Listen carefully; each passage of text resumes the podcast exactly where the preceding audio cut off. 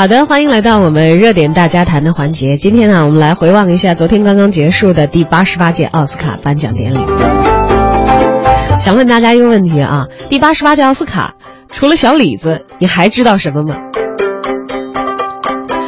那么今天呢，欢迎各位朋友参与到节目的直播互动当中来。我们也为大家准备了奖品，那就是本周日，也就是三月六号的中午十二点，在卢米埃北京芳草地影城。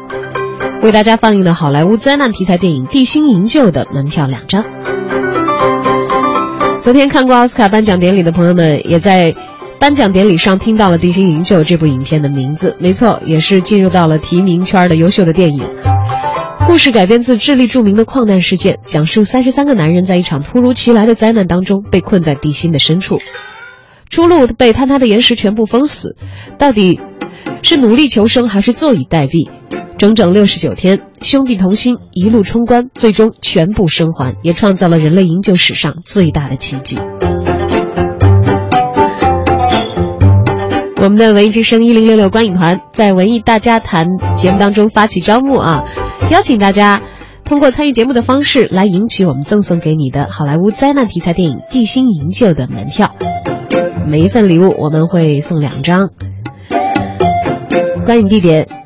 卢比埃北京芳草地影城，时间是本周日三月六号的中午十二点。第八十八届奥斯卡金像奖颁奖典礼，昨天呢是在全球影迷的瞩目当中落幕了。你是不是也被终于获得最佳男主角的小李子铺天盖地的给刷了屏呢？昨天啊，看一看我的朋友圈，好像我的这些朋友们都变成了小李子的至亲好友啊。要不是这些年来热爱里奥纳多的忠实影迷，热心的收集了从《成长的烦恼》到《荒野猎人》之间多年来各种款型的小李子美图、囧图、表情包，怕是昨天啊，这些图和表情包都不够大家发朋友圈用的了。不仅仅在朋友圈。各路的大小媒体、微信公号似乎都约好了，在发布获奖名单的时候，一定要把最显著的位置留给小李子。这到底是为什么呢？我们来看一下最佳男主的提名名单啊：布莱恩·克兰斯顿、特朗博、马特·达蒙，《火星救援》；莱昂纳多·迪卡普里奥，《荒野猎人》；还有迈克尔·法斯宾德、史蒂夫·乔布斯。埃迪·雷德梅因，《丹麦女孩》。啊，以上是这个获得提名的男主的演员和他们的代表作品啊。我想问问大家，是不是也和我一样？哎，这些演员里头，除了小李子和马特·达蒙，咱们中国影迷比较熟悉啊，其他人我好像都没有听说过。我也绝对相信，其他的人在中国的粉丝数量啊，要是统计起来的话，应该是连小李的零头都够不到了。回看那些陪跑的岁月，我呢也把那些最佳男主角的电影一路刷了下来。毕竟里奥纳多是五次提名，五次错失了小金人嘛啊。但是后来看下来，发现小李子也不冤啊，和小金人的每次擦肩，都因为出现了演技更加炸裂的男主，才是惜败的。呃，在这呢也推荐有兴趣的朋友啊，底下可以把第八十六届奥斯卡上凭借《达拉斯买家俱乐部》拿下最佳男主的马修麦康纳。和当年小李子与他角逐最佳男主的作品《华尔街之狼》，把这两部电影呢对比起来看，其实只要你看过了，你就不难理解神演技和优秀演员之间的差距究竟是在哪。其实小李子能够年年入围，本身已经是对他实力非常强的肯定。再来看一下今年的入围的片单，就知道啊，其实根本没有几部电影是在咱们中国境内公映过的。但好是好在呢，还真的是有几部，倒不至于让我们中国影迷在看颁奖的时候两眼一抹黑啊。至少《头脑特工队》《火星救援》《零零七幽灵党》是我国去年引进过的分账大片，而且即将在本周五上映的《地心救援》呢，也获得了提名。而拿下了最佳导演、最佳摄影、最佳男主角奖的《荒野猎人》。告诉大家一个好消息啊，也确定了会在今年引进中国，跟影迷们见面。而像最佳电影聚焦、最佳纪录长片《艾米》，以及横扫技术类、囊括六个奖项之多的大赢家《疯狂的麦克斯四之狂暴之路》，其实，在奥斯卡之前，中国影迷对他们的确知之甚少，了解这些电影的影迷绝对是相当相当少的一部分。绝大多数人是在颁奖典礼上才头一回知道这些电影的名字，而能够激起广泛中国观众情感共鸣的，自然也就只有小李子了。而那些比我们更加专业的观众呢？我们的专业影评人对于昨天的颁奖，他们的关注点又在哪里呢？我们的记者采访到了影评人韩松洛。今年就是入围的片子，总体上感觉都比较平庸平庸。嗯，反正有好几个片子，说实话，我都是分了好几次才看完的，感觉上还是觉得比较平，比较乏味。对，我觉得个人比较喜欢的还是《荒野猎人》和这个聚焦吧。先说这个《荒野猎人》，我觉得我喜欢它的原因就是，这个故事就是比较简单，然后呢，它大量的这个采用了一些美术作品的一种画面视角，比方说你在这个电影里头可以看到很多安德鲁怀斯的这种画面的这个油画的那种视角，然后呢，整个这片子的那种视觉效果非常的壮观。呃，一下就让人回到就是美国那个刚开始开发的时候那个时期的那种壮壮阔，觉得看惯了那种都市题材的电影以后，那种壮阔让人就觉得心胸为之开阔吧。然后聚焦呢，用了一个新闻体，这个新闻工作者这样一个题材。作为一个媒体工作者的话，呃，对这样一个题材还是比较感兴趣的。呃，尤其是整个故事里头所有的演员，就是他们演出来的那种状态。嗯，我觉得非常接近呃媒体工作者的那种生生活和工作的状态，而且他们的那种表演都非常的呃松中有紧，紧中有松吧，都非常好。但是整个故事的节奏，我觉得我不是很喜欢，还非常的松，就过于松弛了，过于平淡了。我就觉得他们这种群戏设置特别好，因为每个人呢，就是嗯，他们演出了一种什么感觉呢？就演出了一种普通人的感觉。你知道，就是演员这种人，就是本身他就是不管长相如何，气质如何，他放到人群里面，不管怎样，他都是很打眼的，很扎眼的。然后呢，这么一群人聚集在一起呢，个个肯定都嗯显得就是，嗯，就是个个都是气度不凡，放到一块儿这个气场可能就特别戏剧化。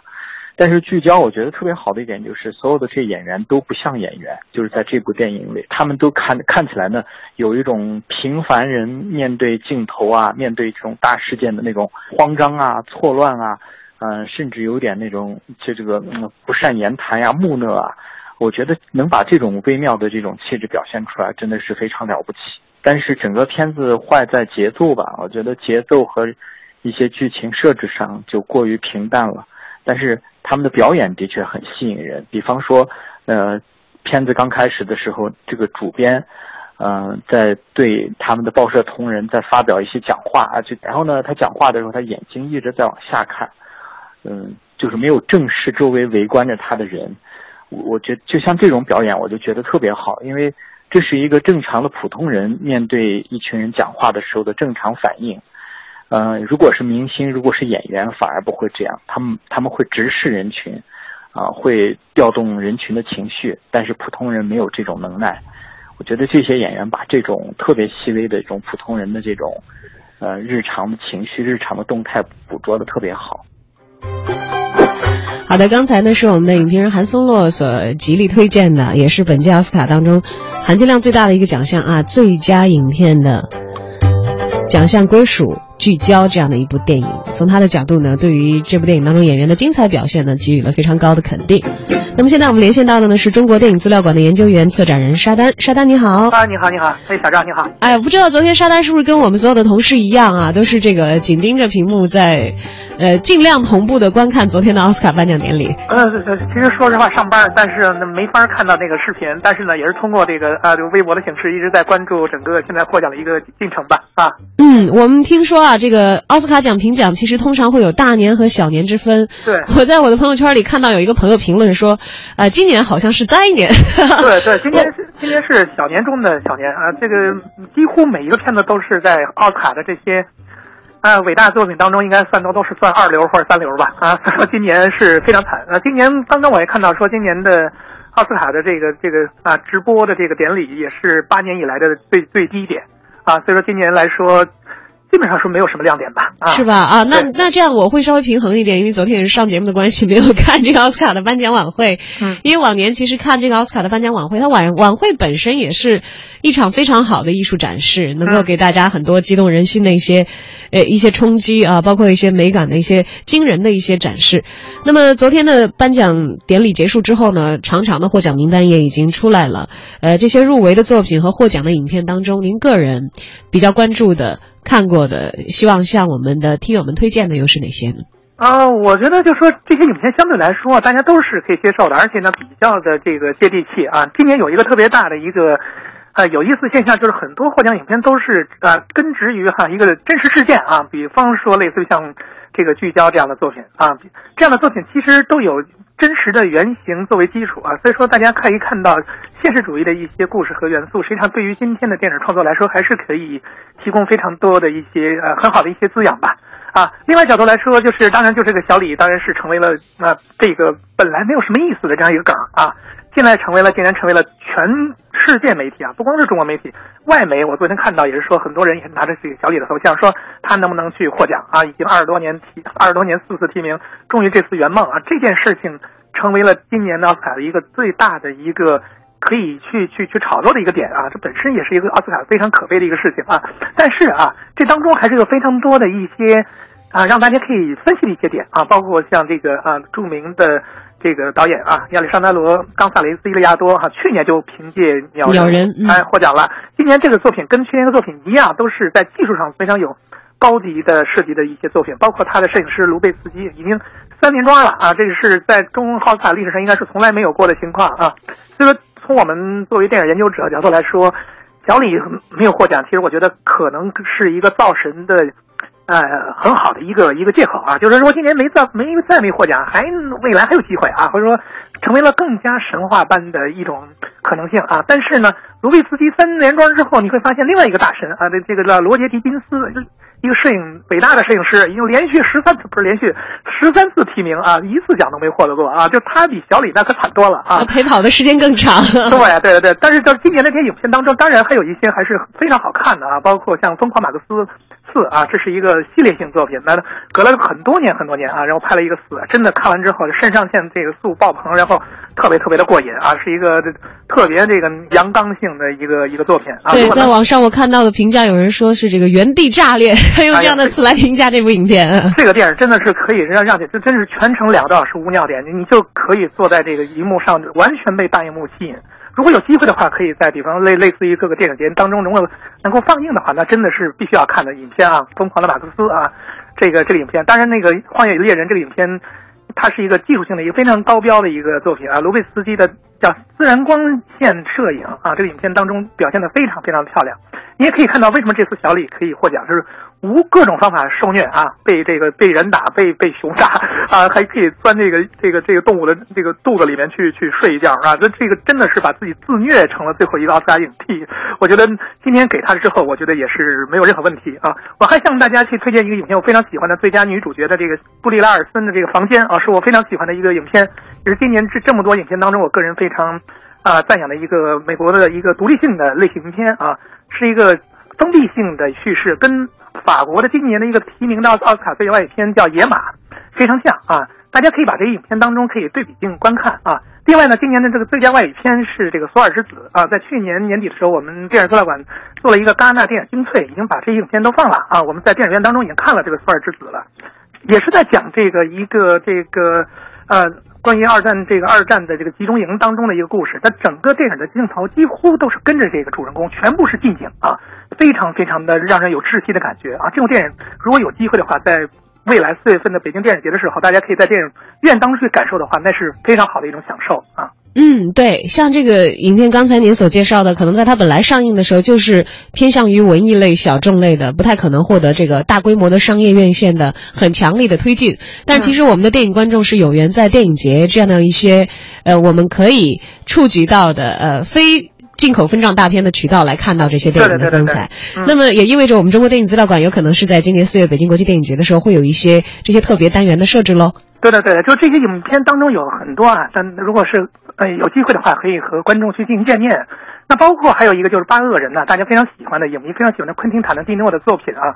他这个影片当中获奖的是最佳原创配乐啊，这是我们影迷啊，就电影影迷当中最喜欢的一位大师埃尼奥·莫里康内来获获来来获奖啊。他的非常多的著名作品有五百多部，包括《天堂电影院》《西里里的美队传说》《一九零零传奇》等等无数啊经典。那今年这位老老先生八十多岁了啊，八十七、八十八岁了啊，第一次在得了终身成就奖之后，第一次。靠自己的专业水平啊，获得了最佳原创配乐，也是一个特别让人觉得很温馨的一刻。而且大师自己专门上台去领奖了啊，这是一个非常令人应该起立鼓掌的一个瞬间。我们也在人民大会堂，我记得是二零零几年的时候啊，这个艾利奥·莫里康内曾经带着自己乐团到北京来演出，当时我自己坐在人民大会堂第一排去看了，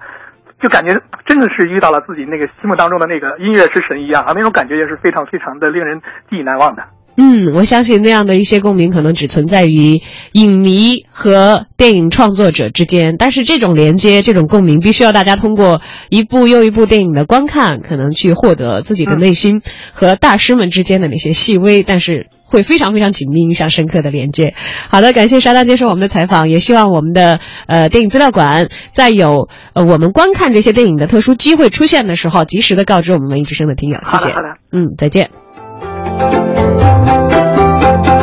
和真实相连，这是今年获奖影片当中所体现出来的一个非常明显的特色啊。虽然是小年当中的小年，虽然嗯八十八届奥斯卡呃第八十八届奥斯卡颁奖也让这个业内人士评判，好像似乎是近年来质量不算太上乘的一届，但确确实实在今年开始的时候，这个全世界影迷都瞩目的盛典，也为我们拉出了2016。各个影迷自己想要观看的电影的名单。好的，那么在今天的热点大家谈的尾声，送给大家一首来自 Amy Winehouse 的歌吧。为什么忽然又想起了这位已经逝去好几年的伟大的歌手呢？今年获得第八十八届奥斯卡最佳纪录长片的，正是记录 Amy Winehouse 生平的 Amy。